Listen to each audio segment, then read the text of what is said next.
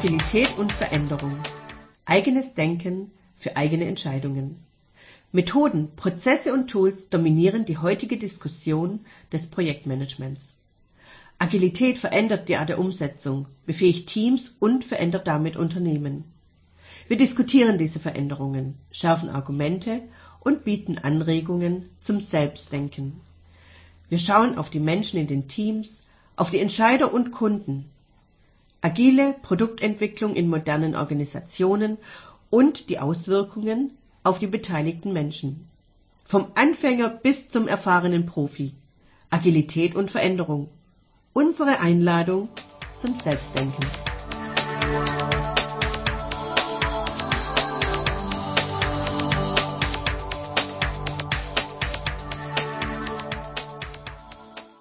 Also Zeitplanung und Kostenplanung, agiles Projekt. Vergleiche von der Darstellung, weil es ja der Kunde bzw. die Manager halt haben wollen. Genau, also es geht ja da nicht nur um eine Darstellung letztlich äh, der Ergebnisse, sondern es geht ja auch um dieses ähm, Konzept, wie gehe ich in so eine Planungsphase, die es beim klassischen viel intensiver gibt, ähm, über einen längeren Zeitraum sich erstreckt, also längeren Projektumsetzungszeitraum über ein größeres Scope-Element erstreckt. Und bei der Agilität versucht man ja diesen Zeitraum, den man beplant, äh, zumindest den Teil, den man mit dem Team intensiv im Detail beplant, möglichst klein zu halten. Diese kleine Timebox. Das ähm, äh, macht man, das heißt aber trotzdem nicht, dass man nicht den gesamten Projektscope nicht im Auge hätte. Oder dass man sagt, was wollen wir denn damit erreichen? Wie viel Geld soll man denn da investieren? Also das, diese Fragen gibt's ja nach wie vor trotzdem. Speziell auch in, der, in dem Teil, wenn es um die Beauftragung geht. Äh, wenn man mit dem Einkauf redet, wenn man äh, in Budgetprozessen drin ist, in einem klassischen äh, Unternehmen, dann sind es ja nach wie vor ganz valide Fragen, die man nicht einfach damit so, naja, die sind jetzt weniger wichtig, wir machen agil beantworten kann, sondern der Bedarf ist mhm. ja trotzdem da, deswegen ist er ja nicht weg. Und wir wollen ja auch nicht unsicherer werden im Sinne von, ähm, naja, weil wir jetzt agil sind, da können wir gar nicht mehr so genau sagen, was es kostet. Ja, da kann ich, so kann ich ja nicht in eine Projektkalkulation gehen. Okay, aber ich habe doch verstanden, dass die die Ansätze unterschiedlich sind, weil bei der klassischen Planung, da macht man zum Beispiel solche Projektabschnitte, die plant man halt dann zuerst grob und dann fein und bei der agilen Methode ist es aber mehr iterativ. Das heißt, ähm, man, man, geht nicht vom, vom Großen aufs Kleine, sondern man macht es halt dann zeitlich hintereinander, oder? Naja, nicht, nicht ganz. Also es ist ein Zwischending. So wie du jetzt beim klassischen Projekt die Phasen hintereinander hast, in die du deine Arbeitspakete immer weiter, immer tiefer reinbohrst, das mhm. hast du ja quasi als Analogon hier auch beim Sprint im agilen Umfeld. Dann hast du halt quasi deine Sprints sind quasi deine Phasen. Es steht bloß nicht von vornherein fest, in welcher Phase was gemacht gemacht wird.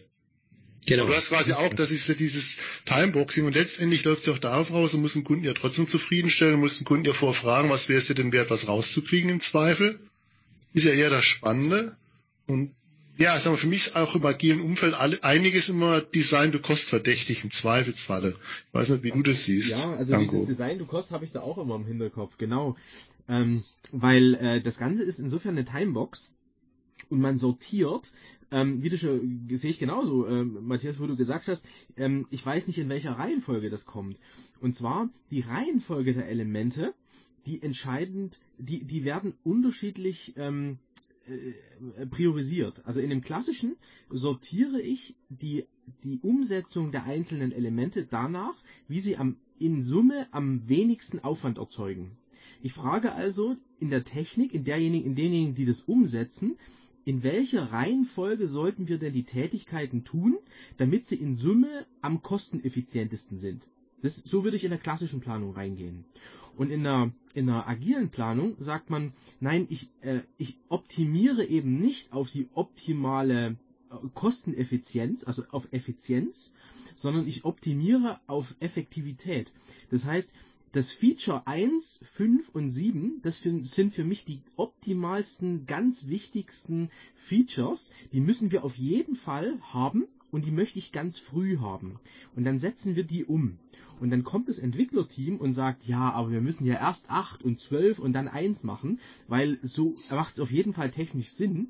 Und dann hat, ist man eben in dem, in dem agilen Mindset, äh, nein, wir wollen es nicht. Also ja, wir verstehen das, äh, dass das so vielleicht kosteneffizienter ist, aber ähm, das ist uns in dem Moment egal, sondern wir setzen trotzdem das Feature 3, 5 und 7 zuerst um. Ähm, ähm, in der klassischen ähm, Projektplanung ähm, geht man in meinem Verständnis davon aus, dass das Projekt mit dem Scope festgelegt wird, weil es ja so ein Lastenpflichtenheft äh, gibt, wo der Scope zusammengefasst ist. Der ähm, Leistungsanteil, der geschuldet wird. Wir reden da auch meistens über einen Werkvertrag. Und dann ist die Frage äh, von demjenigen, der das beauftragt, welcher Lieferant setzt mir diesen Leistungsblock am kosteneffizientesten um? Und dann gehen die in die Planung, sagen, was müssen wir denn erstellen? Das ist dann diese PBS, diese Product Breakdown Structure. Dann wird aus diesen Products mhm. wird eine WBS, eine Work Breakdown Structure gebaut. Also weil ich jetzt eher vom PMI-Ansatz komme, bei, bei GPM oder bei ITMA heißt es ja ein bisschen anders.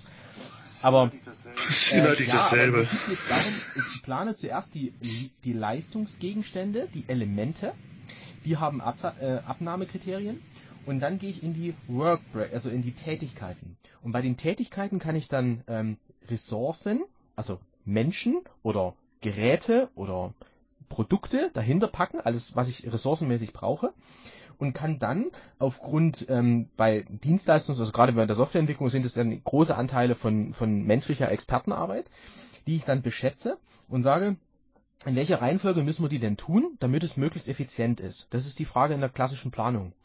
Und in der, in der ähm, agilen Herangehensweise ist das Optimierungskriterium nicht diese Effizienz, wo kostet es am wenigsten, wenn wir alles umsetzen wollen, sondern wir greifen uns einzelne Elemente dieses Lastenheftes heraus, eben den Punkt 3, 5 und 7, und den setzen wir jetzt zuerst um. Und dann hat man die Argumentation mit dem Entwicklungsteam, wenn sie die agile Arbeitsweise noch nicht so verinnerlicht haben, ähm, dann sagen die, ja, aber wir müssen doch erst das andere tun, dann wird es doch viel effizienter und dann können wir doch viel schneller und so weiter, ne? Und dann ist die Argumentation eben nein, wir wollen nicht auf Effizienz, sondern wir wollen zuerst den Punkt 3, 5 und 7 umsetzen, weil der für den Kunden den höchsten Mehrwert hat. Ja, also das heißt ganz kurz mal dazwischen, für mich heißt das ja, dass im agilen Umfeld machst du halt quasi erstmal eine Art Scope-Evaluierung. Dadurch, dass du die vermeintlich wichtigsten Sachen rausnimmst, um sie im Zweifel jetzt entweder verifizierst du oder falsifizierst sie möglichst früh. Ne? Oder änderst das halt generell ab. Das ist ja die Idee dahinter, weil ich die wichtigen Sachen rausziehe und die als erste bearbeite. Wenn ich es richtig verstanden ja, habe. Ja, ab, Norbert? Also die, die, die, die, die Frage ähm, ist ja eigentlich bloß die Sache der Priorisierung. Wenn du jetzt die drei, fünf und sieben zuerst rausnimmst, dann musst du ja irgendwann die eins, zwei, vier, sechs und acht, neun, zehn auch noch machen. Eben und nicht, eben nicht, Norbert. Weil das Thema ist ja agil, pass auf, der klassische Wasserfall und auch andere Methoden ist quasi nichts anderes wie eine tayloristische Umsetzung. Alles, was da ist, muss gefertigt werden. Punkt. Und bei Agil hast du theoretisch auch die Option zu sagen, es fliegt was raus, es kommt okay. was rein. Ne? Das mhm. ist die Idee dahinter. Und dass du möglichst früh weißt oder dein du bist eigentlich deswegen agil unterwegs, weil du sagst, du hast da etwas, das ist vom Grundsatz her relativ volatil. Weil wenn du jetzt 20 Zahnpastatuben kaufst, dann brauchst du kein agiles Projekt draus machen. Also okay, verstanden. Das heißt, äh, du priorisierst nicht nur, sondern du nimmst Punkte raus. Aus dem Im Zweifel ja, im Zweifel ja, ja. ja aber, aber gut, aber dann, dann tust du eben diese Punkte drei, fünf und sieben, wenn du die als Einzelne dann eben machst, bepreisen. Oder du sagst in etwa, du musst ja auch eine Planung machen. Wir haben ja das Thema mit dem, ähm, wann ist es fertig und was kostet es. Du gehst dann halt da drüber und sagst, das andere schmeiße ich raus in Gottes Namen. Ich bin jetzt äh, einfach blind davon ausgegangen, wir machen die anderen Sachen bloß in zweiter Prio. Aber angenommen, wir würden das rauswerfen, weil es nicht interessant ist, dann würdest du aber die Punkte 3, 5 und 7 bepreisen müssen und müsstest sagen, ich bin mit den Punkten 3, 5 und 7 da und da fertig und äh, das kostet auch da so und so viel. Ja, das ist ja dann genau das Thema. Du kommst ja quasi rückwärts ran. Du sagst, nehmen wir mal an, der Kunde sagt, er möchte irgendeine Funktionalität, irgendein Produkt, irgendeine Dienstleistung haben. Die mhm. kannst du jetzt mhm. idealerweise möglichst genau beschreiben, aber jetzt nicht tayloristisch. Mhm. Dann sagst du, diese zeichnet sich durch zehn Funktionalitäten aus. Und dann sagst du am Anfang theoretisch, na ja, äh, zwei sind wirklich wichtig, acht sind unterstützend.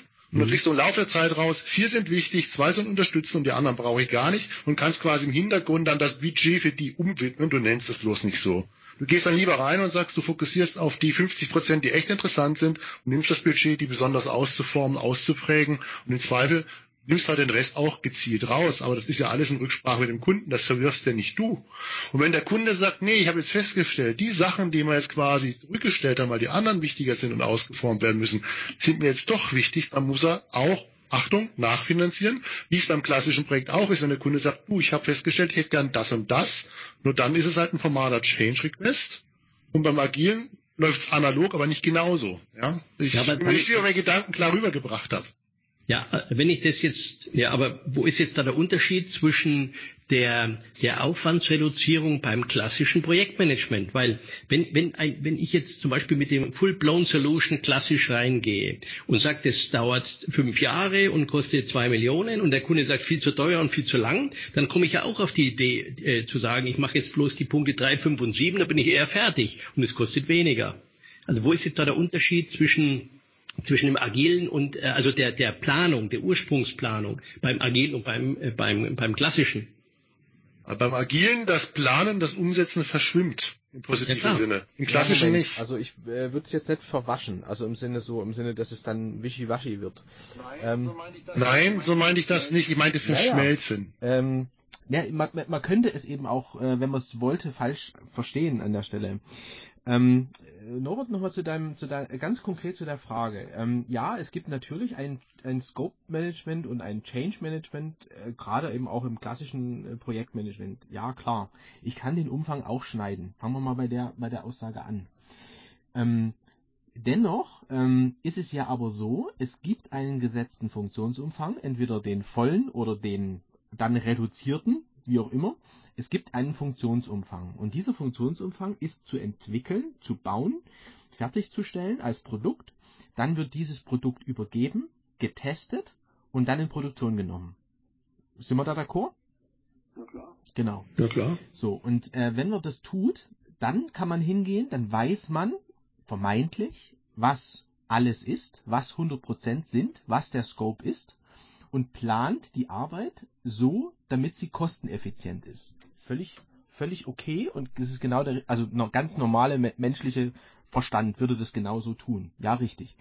Der Unterschied ist jetzt der, bei dem klassischen Ansatz baut man das Produkt fertig, kosteneffizient, aber fertig und stellt es dann zur Verfügung. Aber es dauert relativ lang. Bleiben wir mal bei, nur bei dem Scope von vielleicht einem Jahr, von einem Projekt, Softwareprojekt, das ein Jahr läuft. Dann hat sich der Markt weiterentwickelt. Ähm, die Anforderungen haben sich, ob man es dokumentiert oder nicht, ähm, zumindest in den Köpfen des Anforderers, des Kunden weiterentwickelt. Es hat sich was verändert. Und jetzt kommt man im Idealfall mit einem genau passenden Produkt, was genau die Anforderungen im Vertrag widerspiegelt, nach einem Jahr und sagt fertig. Und der Kunde kann das dann in Produktion nehmen. Kann's, hat dann gesagt, ja, super. Im Idealfall hat er so, sagt er dann sogar, ja, das ist genau das, was ich wollte und vielleicht sogar jetzt immer noch will, was im Regelfall normal nicht der Fall ist. Aber dann ähm, würde er das einsetzen und ab diesem Zeitpunkt, ein Jahr später, würde er anfangen, Feedback von realen Kunden zu kriegen und er würde erst dann anfangen, Geld damit zu verdienen. Und der agile Gedanke ist jetzt, ähm, du als Auftraggeber weißt auch nicht genau, was du eigentlich willst, sondern deine Kunden wissen das, weil du willst ein Softwareprodukt beauftragen, was nicht du benutzt, sondern deine Kunden. Äh, Kunden können jetzt Endkunden sein, Spotify nehme ich da mal gern, also die Leute, die Musik hören wollen. Ähm, oder es kann aber auch ein interner Kunde sein, wenn du sagst, die irgendeine größere Company führt ein ERP-System ein, dann sind die Kunden zum Beispiel diejenigen, die in der Buchhaltung arbeiten oder die in der Lagerhaltung arbeiten. Ähm, das sind dann die Kunden. Und jetzt schneidet man dieses ähm, Ein-Jahr-Projekt, bestehend aus 1000 einzelnen Requirements, ähm, kleiner und sagt, wir machen jetzt Monatsupdates. Wir führen am Anfang vielleicht das ERP-System plain ein. Jetzt haben wir es schon mal eingeführt. Also ist nicht optimal, aber wir haben es schon mal eingeführt. Und jetzt fangen wir mal an, die ersten 1000, äh, nee, die ersten 100 äh, Features in der ersten, im ersten Monat umzusetzen. Und dann liefern wir es wieder aus. Und jetzt haben die Nutzer, haben ein Gefühl dafür, oh, äh, aha, es hat sich was getan, es fühlt sich besser an. Und zwar sind es die 100 Dinger, die am meisten gedrückt haben. Und jetzt kann man neu bewerten. Man geht nicht einfach hin und sagt, man nimmt den alten Plan und man macht einfach die nächsten 100, sondern man sagt, jetzt nimm, holen wir mal Feedback ein und sagt, ja, aber äh, guck mal, jetzt haben wir noch das und das und das gemerkt, ne, zum Beispiel. Mhm. Jetzt kann man neu bewerten, dieses Feedback, was vom Usern kommt, ist das wichtiger oder sind, ist die äh, Funktion 278 wichtiger? Mhm. Ich habe äh, verstanden. Also du würdest auf jeden Fall dieses, äh, wenn es jetzt so ein Moving Target gibt, würdest du das besser treffen mit den agilen Sachen. Aber ähm, das, das ist jetzt die Vorgehensweise. Ähm, wir, haben, wir haben ja gesagt, wir wollen das mit der, mit der Abschätzung, mit der Planung treffen. Und ähm, das, wenn, wenn ich jetzt das zeitlich optimiere, wenn ich zum Beispiel sage, okay, gehen wir von diesem genannten Jahr aus, das wäre jetzt dann der, der feste Zeitpunkt, auf den ich mich dann hin fokussieren müsste, da bin ich dann ähm, auf jeden Fall mit dem Agilen vielleicht sogar besser dran, weil ich vorher schon Ergebnisse habe. Aber wie ist es dann mit dem, mit den anderen Sachen von diesem äh, verteufelten Dreieck äh, vom Projektmanagement? Da gibt's ja die Finanzen dann auch noch.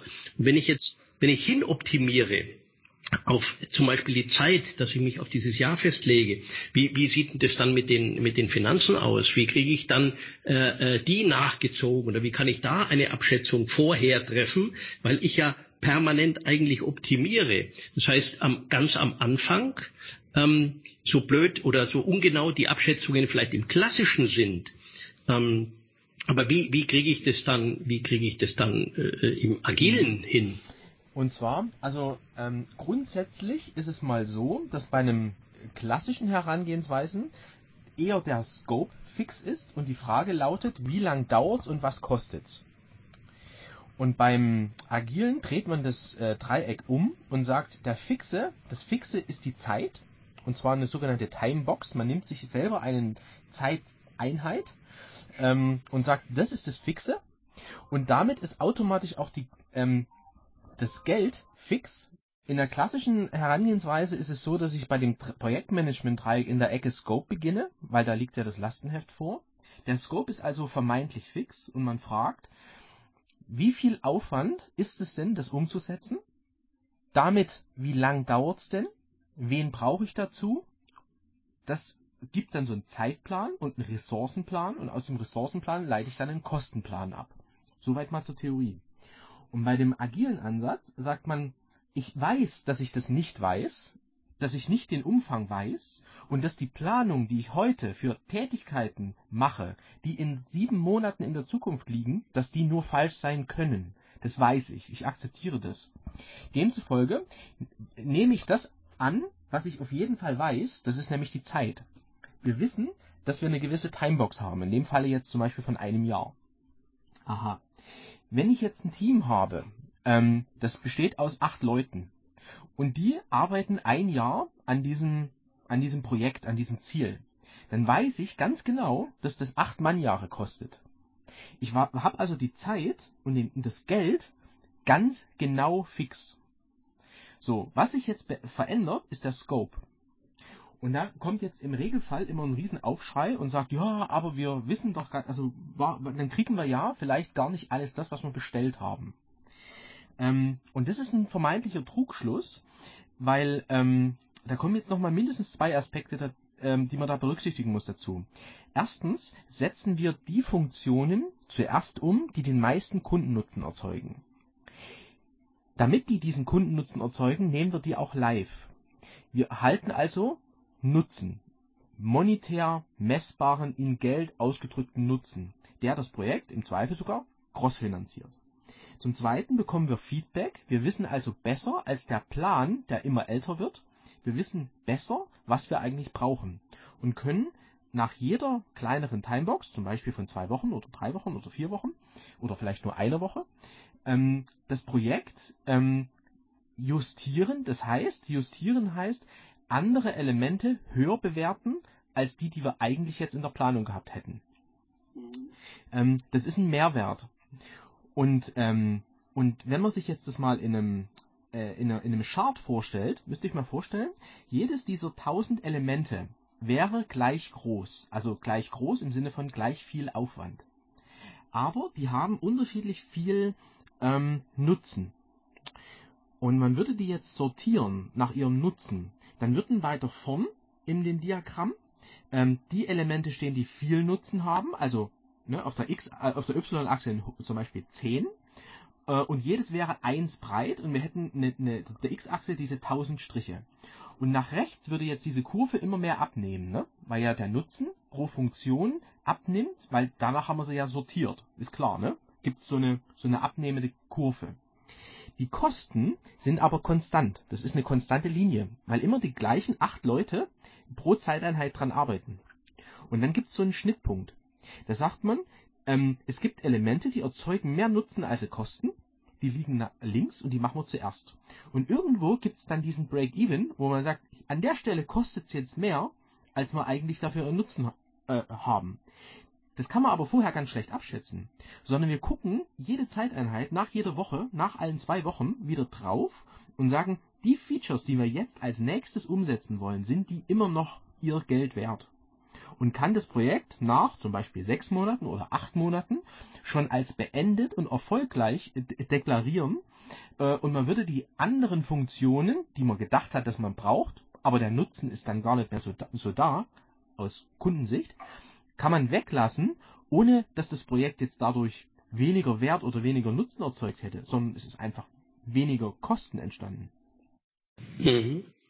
Okay, also dann, dann äh, glaube ich, dann ist mir so ein bisschen was dazu eingefallen. Ähm, wir haben dieses Projektdreieck, das gilt ja letztendlich für alle Modelle. Also dieses Zeit, Geld, äh, Scope äh, und so weiter.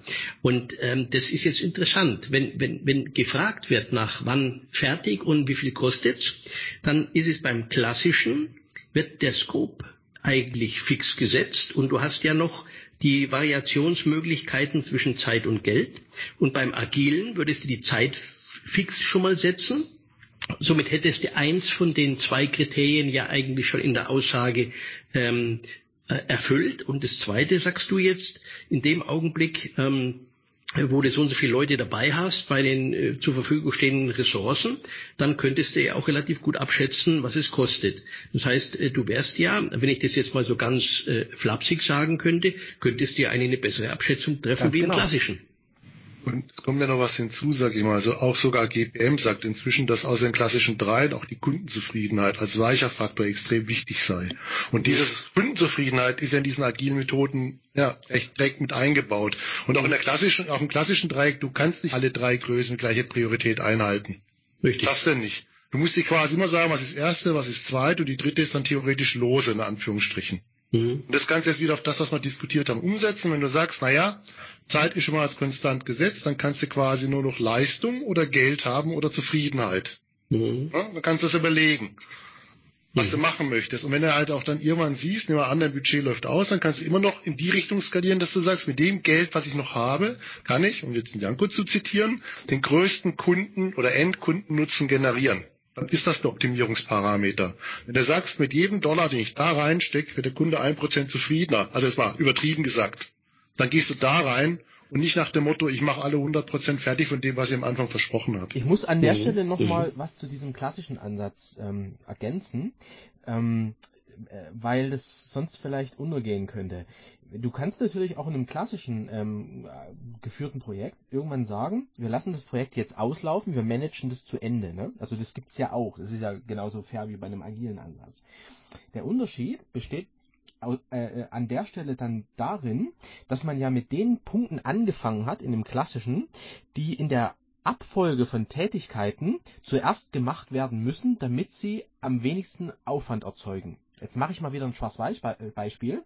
Jetzt könnte man sagen, ja, wir müssen erst die Architektur festlegen, dann machen wir die ganze Datenbank, dann machen wir die ganze Businesslogik und am Ende kommt dann die, äh, die äh, sichtbaren Features auf der Benutzeroberfläche ähm, und die werden dann aber ganz schnell fertig. So, jetzt geht uns nach 80 Prozent des Projektes ähm, das Geld aus und jetzt haben wir eine tolle Architektur, haben eine ganz tolle Datenbank und haben ein bisschen was von der Businesslogik schon fertig, aber keine Funktion vor Kunde. Und das ist genau der Unterschied. Man schneidet eben nicht nach, was ist am geschicktesten jetzt zuerst zu bauen, sondern ich sage schon mit dem ersten mit der ersten Timebox möchte ich eine funktionsfähige Software haben, die kann zwar de facto noch fast nichts, aber mit jeder Scheibe liefere ich über die gesamten Stack der Software ein neues Feature funktional fertig, nutzbar an den Kunden aus. Das ist dann der Unterschied. Hm. Ja gut, bei, bei den ähm, äh, Branchen, wo das eben passt, wie zum Beispiel Software und so weiter, da kann ich das beliebig erweitern. Und äh, bei, bei manchen Sachen, wo ich irgendwas produziere, äh, was weiß ich, einen Staudamm oder sonst irgendwie, dann ähm, muss ich dann halt schon das Komplette dann sehen. Naja, Aber Moment, okay. Moment, also Ähm, äh, das das, ich schon das ist jetzt ja. zu schnell. Also man kann diese agile Idee durchaus auf andere Branchen übertragen. Und ähm, das, das kommt dann eher darauf an, was sind jetzt diese Leistungselemente? Wie schneide ich? Ähm, trotzdem kann man auch ähm, diese Kundenfokussierung, diesen schnellen Feedback-Zyklus, dieses Einbinden des Kunden in den ähm, Wertschöpfungsprozess, kann man, kann man auch in anderen Bereichen durchaus tun. Das kann man adaptieren. Auch in der Hardwareentwicklung zum Beispiel. Ähm, zu Staudammbau kann ich jetzt persönlich relativ wenig sagen, aber ich könnte auch was zu äh, Geräte- und Anlagenbau sagen. Also das ist schon übertragbar. Wir hatten mal das Beispiel mit einer Brücke, glaube ich. Ähm, da gibt es so ein schönes Bild, das ähm, beim Brückenbau da äh, Richtung Agilität mal, oder auch, das gibt es übrigens auch bei Fahrrädern, glaube ich, fällt mir jetzt auch wieder ein. Ähm, die, die Frage äh, ist natürlich, wir haben, also das, was ich jetzt mitgenommen habe, war eigentlich mal die, diese, diese Geschichte mit dem, mit dem umgekehrten Dreieck, ja, von dem, mit dem Teufelsdreieck. Ähm, das ist eine interessante Geschichte, zweifellos. Ähm, wo, wobei ich immer noch, noch nicht ähm, so richtig das verstanden habe mit dem, wenn jetzt einer kommt, sagen Sie mal heute Ihr Projekt, ja, wann fertig und wie viel es kostet. Da haben wir uns jetzt wegen drum rumlaviert. Wir haben zwar gesagt, dass wir das abschätzen können, aber äh, wie würde eine, eine klassische Planung, äh, wie eine klassische Planung abläuft, die, die, die braucht drei Tage, dann wird irgendwas angenommen, da wird irgendwelche äh, äh, von, von Function Point bis Expertenschätzung und alles Mögliche wird gemacht. Und äh, die agile Methode, was würde die liefern? Was bringt die für ein, eine Aussage nach drei Tagen, wenn es der Manager haben möchte? Ähm, sag mir wann und wie viel. Was würden die sagen? Okay, dann setzen wir da jetzt nochmal ein. Das ist äh, eine völlig valide Frage. Ich wollte jetzt am Anfang mich auch nicht drum rum, rumlamentieren um die, um die Fragestellung, sondern nochmal diese, dieses Grundverständnis, wie, ähm, was überhaupt deine Schätzung ist an der Stelle. Ne? Nämlich die Schätzung bezieht sich in dem Falle nicht auf das Geld, sondern die Schätzung bezieht sich auf den Scope, wenn wir das Dreieck umziehen. Das ist, ein, das ist eine, andere, eine andere Art der Schätzung. Genau. Ja, Okay. das habe ich schon, Gut, das habe ich schon wir- verstanden, dass wir gesagt Ja, haben, ähm, wir das mal an. der, die, die Zeit, wir nehmen die Zeit fix und wir reduzieren den Scope oder irgend sowas. Das habe ich schon verstanden. Aber das muss ja auch in diese Leistungsbeschreibung rein. Und wenn der äh, äh, äh, das, das, dann, dann du, du, der will eine Aussage haben, der, der Vorstand. Und du kannst ja nicht sagen, wir tun den, den Scope so lange reduzieren, bis wir auf das hinkommen, was du gerne hättest, lieber Kunde. Ja gut, dann, pass auf, dann Analogie, Norbert. Dann ist das aber, diese ganze agile Vorgehensweise ist jetzt, wenn man es mal so betrachten möchte, ich finde das ein bisschen zu extrem, das ist wie der klassische Prototypenbau im Maschinenbau. Dann sagst du halt, wie viel Geld ist es uns wert, mal einen Prototypen zu haben? Und dann redet man auch sehr früh drüber, welche Funktionalität soll der Prototyp denn haben? Muss er als Autoprototyp schon fliegen können oder interessiert uns erstmal nur die Form? Das ist halt ein Holzmodell. Viel günstiger. Ne? Also das heißt also, du gehst quasi über diesen Prototypen-Gedanken ran. Zufällig ist es Software, zufällig kann es was anderes sein. Aber du gehst erstmal hin und sagst, welchen Gedanken wollen wir im Zweifel überprüfen? Völlig valide. Mhm. Ähm, er hat sich jetzt vielleicht für Norbert trotzdem angehört, wie das man sich jetzt, dass wir uns da jetzt nochmal drum lamentieren. Ich mache mal einen Vorschlag, wie man jetzt, ich, ich habe jetzt einen Zettel auf den Tisch bekommen, da steht Lastenheft drauf und da stehen jetzt 100 ähm, Beschreibungen, äh, Punkte drauf, die verbal beschrieben sind. Ähm, ich möchte ein ERP-System einführen, das muss können äh, Rechnung stellen und dann muss es noch, was weiß ich, drucken und E-Mails versenden und so weiter und so fort. So. Ähm, Mhm. Was ich jetzt machen würde, um Richtung Aufwandsschätzung zu kommen, ist, ich würde diese ganzen Punkte ähm, mal listen. Weniger jetzt in Textform, sondern einfach in Form einer Liste, sodass ich am Ende, sage ich jetzt mal, auf 1000 Punkte komme. Diese 1000, ähm, also Punkt Anstriche komme, ne? Diese 1000 Anstriche, Mhm. die haben jetzt jeweils einen Namen. Das sind kurze äh, äh, Begrifflichkeiten, die auf eine Zeile passen und die möglichst genau sagen, was das jetzt können, was das jetzt ist, ne? was man da jetzt will als Feature. Und diese 1000 Feature, die geben jetzt eine Liste. Und jetzt gehe ich mit einem mit Team hin und sage, ähm, wir haben gar nicht die Zeit, das super duper beschriebene Lastenheft, weil das ist hier 1768 Seiten beschrieben, ein riesen Telefonbuch. Ähm, das wollen wir, können wir auch gar nicht lesen, weil wir verstehen es auch nicht und hinterher ist es eh anders gemeint, sondern wir gucken uns jetzt nur mal diese Überschriften an. Diese, wir wollen drucken, wir wollen eine E-Mail verschicken, da muss eine Rechnung dranhängen. So. Ob das jetzt an drei Leute geschickt wird und ob da noch ein Verteiler dranhängt und das wissen wir jetzt vielleicht gar nicht. Wir nähern uns mal an. So, und jetzt sortieren wir diese 1000 Elemente. Jetzt bin ich in der, in der Methodenbeschreibung von Magic Estimation. Jetzt ähm, sortieren wir Ja, ja. diese 1000 Punkte in vier verschiedene Häufchen. Wir machen ähm, T-Shirt-Häufchen. Da gibt's das T-Shirt M, das T-Shirt L, das T-Shirt XL und das T-Shirt S. Und ähm, jetzt fangen wir mal an, so diese nach Größen zu sortieren. Und jetzt haben wir diese, diese 1000 Elemente auf vier Häufchen verteilt. Dann gehen wir nochmal durch und sagen, ja, jetzt gehen wir das S-Häufchen durch und das M-Häufchen und das L-Häufchen und dann passen die alle so irgendwie zusammen. Wenn nicht, und das ist im Regelfall der Fall, wird man dann noch eine Runde mehr machen. Und dann haben wir am Ende alle ein Gefühl dafür, ja, das ist ein S, ein M, ein L äh, und ein XL-Häufchen. Okay. So, und jetzt ähm, würden wir sagen, wie groß ist denn der Unterschied zwischen einer S und einer repräsentativen M ähm, Element ne, von diesen Karten?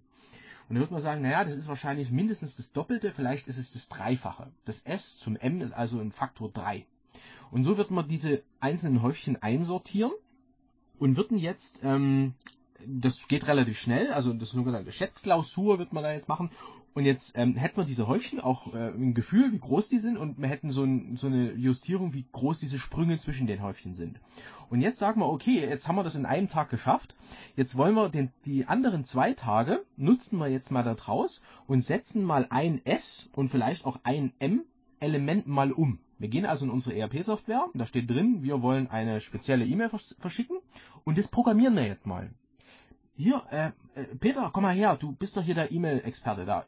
Mach das doch mal, mach mal genau das. So, und jetzt setzt der Peter sich hin und macht da so einen E-Mail-Versand. Und die Petra, die geht hin und macht jetzt mal so eine spezielle Listenform, so eine Listendarstellung mit einer Sortierung. Das ist unser Punkt 578, das ist ein S-Punkt. Okay. Und jetzt machen die das und tracken mal genau, wie lange die dafür brauchen. Und jetzt rechnen wir das mal hoch. Jetzt sagen wir, in einem anderen Projekt, hier so ein XL-Punkt, den können wir jetzt in den zwei Tagen nicht programmieren. Okay. Aber bei dem Kunden X und bei dem Kunden Y war das doch schon mal ganz ähnlich. Such mal die Unterlagen raus, was, was, wie viel Aufwand haben wir denn da reingesteckt? Und dann nähern wir uns bei zwei, drei, vier, fünf solchen Elementen, ähm, unterlegen wir das Ganze mit realen Werten, mit also richtig realen faktischen Werten. Die Ergebnisse geben wir dem Kunden mit und sagen, guck mal, wir haben uns ganz viel Gedanken gemacht an der Stelle, das war uns wichtig, das haben wir sogar umgesetzt. Und jetzt rechnen wir das an, anhand dieser Realwerte mal hoch. Und dann multiplizieren wir alle L-Werte mit dem Ergebnis dieser L, also mit diesen zwei Tagen zum Beispiel, und alle S-Werte mit diesen vier Stunden mal mit allen S-Werten. Und dann mit den Faktoren auch auf L und XL. Oder an den Stellen vielleicht auch sogar andere reale Werte aus anderen Projekten. Und dann kriegen wir ein relativ genaues Gefühl, ähm, wie viel Aufwand das ist. Und das legen wir dem Kunden vor. Okay, das ist also sowas wie eine Expertenschätzung. Nee, Expertenschätzung ne? ist, nee, nee, nee. Nee, nee. Expertenschätzung heißt, äh, Peter, wie viel, wie lang brauchst du denn, um diese 778 Punkte umzusetzen? Das ist eine Expertenschätzung. Aber Okay, eine, also, ja. das ist eine, das sind Realdaten, reale Werte. Hm. Programmieren Hm. mal diesen, dies eine Zettel hier, den programmierst du mal. Und dann rechnen wir das hoch. Also das ist eher noch mit einer Function Point zu vergleichen, aus meiner Sicht, wie jetzt mit einer Expertenschätzung. Mhm. Okay? Äh, hast du, Okay. also kannst nachvollziehen. Jetzt kommen wir, jetzt kommen wir auf den Wert, da steht dann dahinter, ähm, mit den acht Leuten brauchen wir 2,5 Jahre. Ne? Kommen wir da jetzt raus. So, und jetzt gehen wir mit dem Kunden rein und sagen, du, ähm, wir denken, dass es viel mehr Aufwand ist, als was du jetzt eigentlich als Zeitleiste uns gegeben hast und wo dein Budget hinlangt. Ähm, lass uns das mal sortieren. Wenn wir es hinkriegen, machen wir mehr, aber wahrscheinlich kriegen wir nur ein Drittel davon hin. Wir sortieren mit dir zusammen mal diese Features. Und jetzt sortieren wir das mal. Und aus der Erfahrung mit anderen Kunden, das haben wir übrigens schon mal gemacht, ist unsere sortierte Liste würde so aussehen. Willst du daran was ändern? Ne? Also so, so wird man uns daran ran robben. Und nach ähm, drei Iterationen, jetzt haben wir den Auftrag gekriegt, weil wir natürlich auch methodisch gezeigt haben, dass wir uns das einigermaßen verstanden haben, haben eine gute Sicherheit gegeben. Ähm, nach drei Iterationen, also nach dreimal zwei Wochen, haben wir ein viel besseres Gefühl, was so ein M und was so ein L vielleicht sogar, was das an wirklichen Aufwandselementen ist. Ne?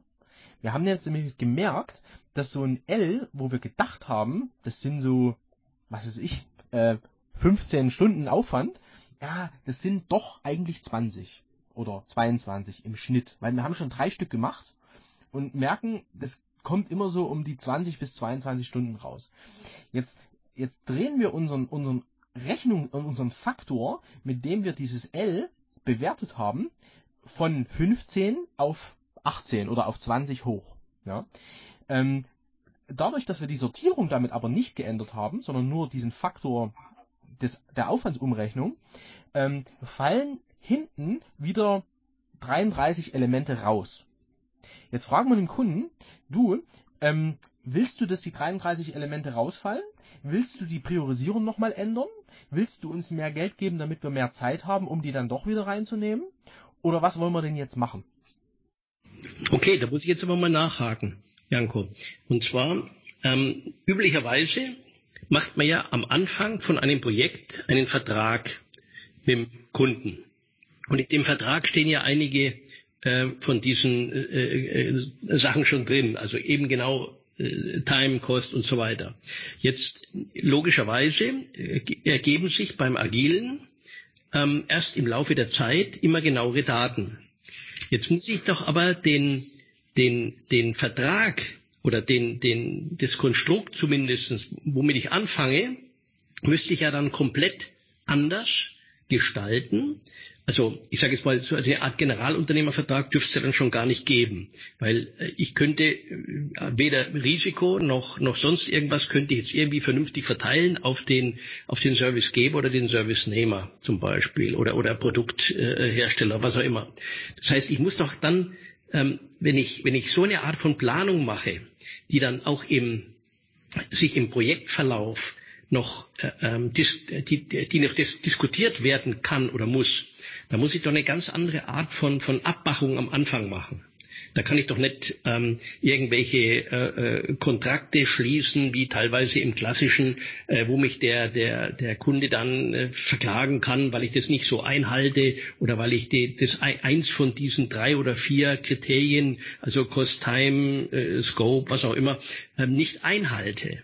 Das heißt, ich muss doch doch ein ganz anderes Konstrukt wählen der Abmachung, ähm, als bei klassischen Verträgen dann. Ja, ganz anders ist jetzt die Frage. Das sind wir jetzt allerdings in einem anderen Bereich. Das sind wir in dem Bereich der Fragestellung agile Verträge.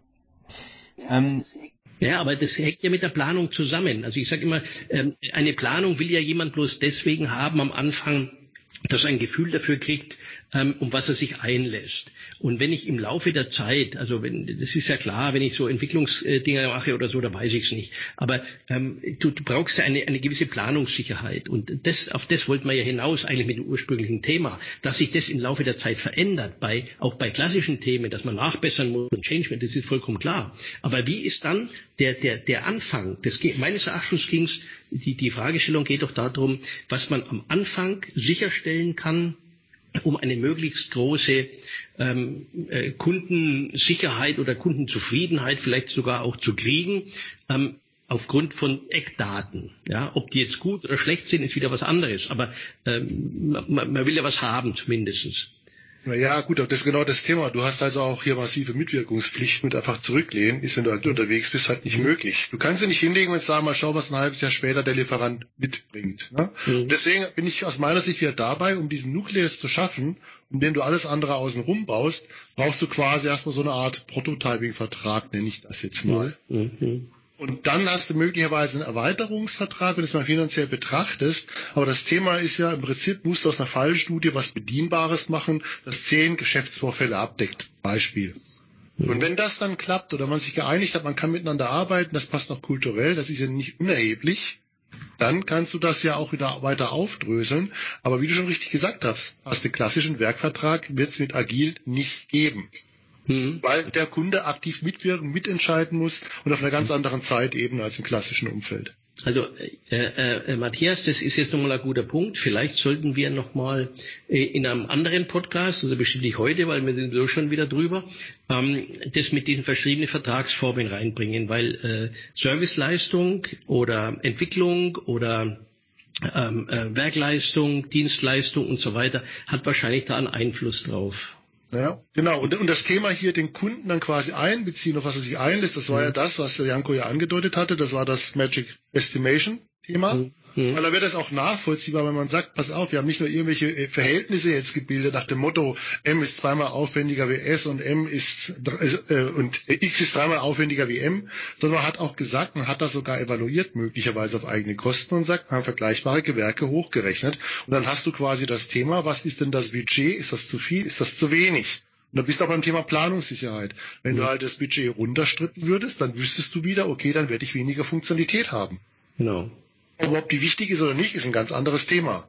Okay. Das heißt, du kriegst an der Stelle durchaus einen Hebel rauszukriegen, was ist es dir wert, weil man doch relativ schnell aber zumindest das Arbeitsstundenpaket auf den Tisch legen kann und kann sagen, gegen diese x 100, x 1000 Stunden könnte man Folgendes erreichen, aber nicht mit, geschuldeter, äh, mit geschuldeten Ergebnissen, sag ich mal. Das ist schwierig vom Vertragstypus durch die Art und Weise der Arbeit. Ähm, wenn man jetzt diese ja die, diese tausend Elemente da hat, weißt du, ähm, du, du dann mhm. unterstellt man immer so hin, so landläufig, dass man sagt, naja, wenn die alle formuliert sind in meinem Lastenheft, dann ist ja klar, was geleistet wird. So ist es ja nicht. Es wird ja trotzdem, es ist ja trotzdem nicht ja, klar. klar.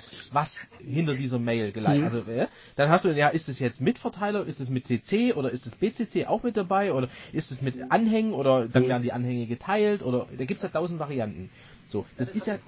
Ja, das habe ich vorhin schon verstanden, wie du es mit dem 357 gesagt hast. Da bin ich zuerst drüber gestolpert und dann habe ich verstanden, dass man ja die dann gar nicht machen muss. Ich bin immer davon ausgegangen, bloß diese andere Prio, ja.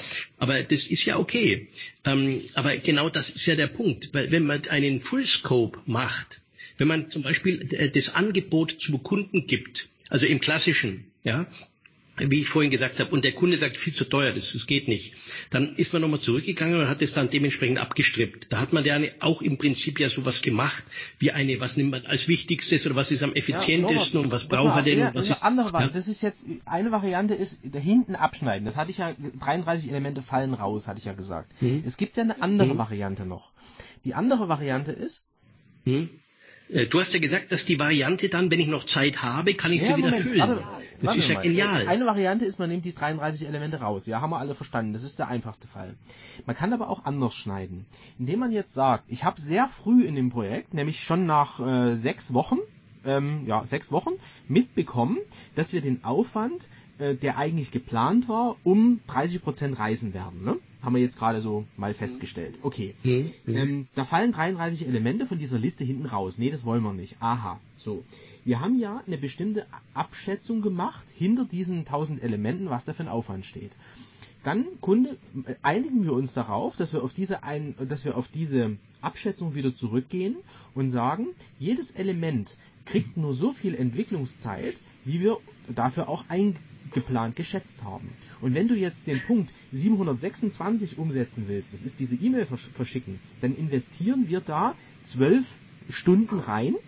Da kriegst du aber das Verschicken mit Anhang, aber eben nicht dieses, und wenn der Anhang zu groß ist für die Mail, dann wird er aufgesplittet. Das ist dann halt nicht drin, weil das war auch nicht, nie gefordert, wir haben es nie mitgeschätzt, mhm. sondern das ist eine eigene, ein eigenes Element. Und du fügst dann hinten oder in, irgendwo in der Mitte ein neues Element ein, was heißt, wenn die Mail zu groß ist, machst du noch kleiner, damit man sie verschicken kann. Da ist das ein neues Element okay. und dann sind es 1001 Elemente und dann fragst du dich, welches von diesen 1001 Elementen soll man denn jetzt weglassen? Okay, aber wie, wie machst du das dann eben vertraglich? Du hast ja dann auch ein Change Management ja, eigentlich. Ne? Wir, genau, aber ist es denn wirklich so, dass in den Verträgen, ähm, dass, das, dass dieser, diese Zahl, die lassen sich ja mal ganz einfach darstellen, ne? diese Kosten und diese Zeit. Zeit ist ein Termin, Kosten ist eine Zahl in Euro. So. Das Schwierige bei den Verträgen ist ja der Scope. Da sind wir uns hoffentlich einig. Und wenn da jetzt drin steht, ich soll als geschuldete Leistung eine Mail verschicken, wo dieser Anhang dran hängt, dann ist da nicht klar, ähm, wenn der Kunde drunter versteht, ja, aber ich, ich, ich erzähle dir jetzt eine Stunde lang, was ich damit alles meine. Und die Feature und das Feature und mit dem E-Mail-Programm und äh, mit ANSI codiert und gezippt und Schnick und Schnack. Ne? Das steht vielleicht in, der, in, diese, in dieser Anforderung gar nicht so drin. Jedenfalls nicht so genau. So, und das, wo der Scope Script einsetzt, ist, wenn, äh, wenn wir gerade an dem Element sind mit der E-Mail, dann fällt dem Kunden noch tausend Sachen ein. So, und dann machen wir auch noch das und jenes und jenes. So, und das, äh, das kriegst du halt so früh schon mit, dass du sagst, Moment, hier ist jetzt ein Scope Script. Wenn wir diesen Aufwand für diesen einen Punkt hochrechnen, sind wir drei Jahre drüber. So können wir nicht arbeiten. Bei dem klassischen würdest du viel länger in diesem, naja, wir machen es noch fertig, wir machen es noch fertig operieren und du würdest am Ende erst merken, ähm, oder zumindest sehr viel später merken, ähm, wo wir da rauslaufen, weißt du? Mhm. Naja, das, das, das habe ich schon verstanden. Also der, äh, für, für mich war das Interessante, ähm, dass man diese, diese, zeitliche, äh, diese zeitliche Fixierung macht versus dieser, dieser Scope-Fixierung. Das ist, das ist richtig, ja. Also dieses Umstellen quasi dieses Dreiecks, ja, das ist schon, das hat einen gewissen Charme, ja. Zweifellos, ja.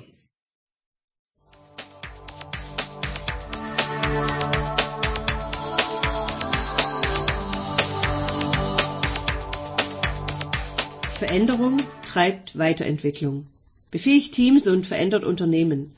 Wir haben einen Aspekt dieser Veränderung diskutiert, Argumente ausgetauscht für die Menschen in den Teams, Entscheider und Kunden dieser Unternehmen.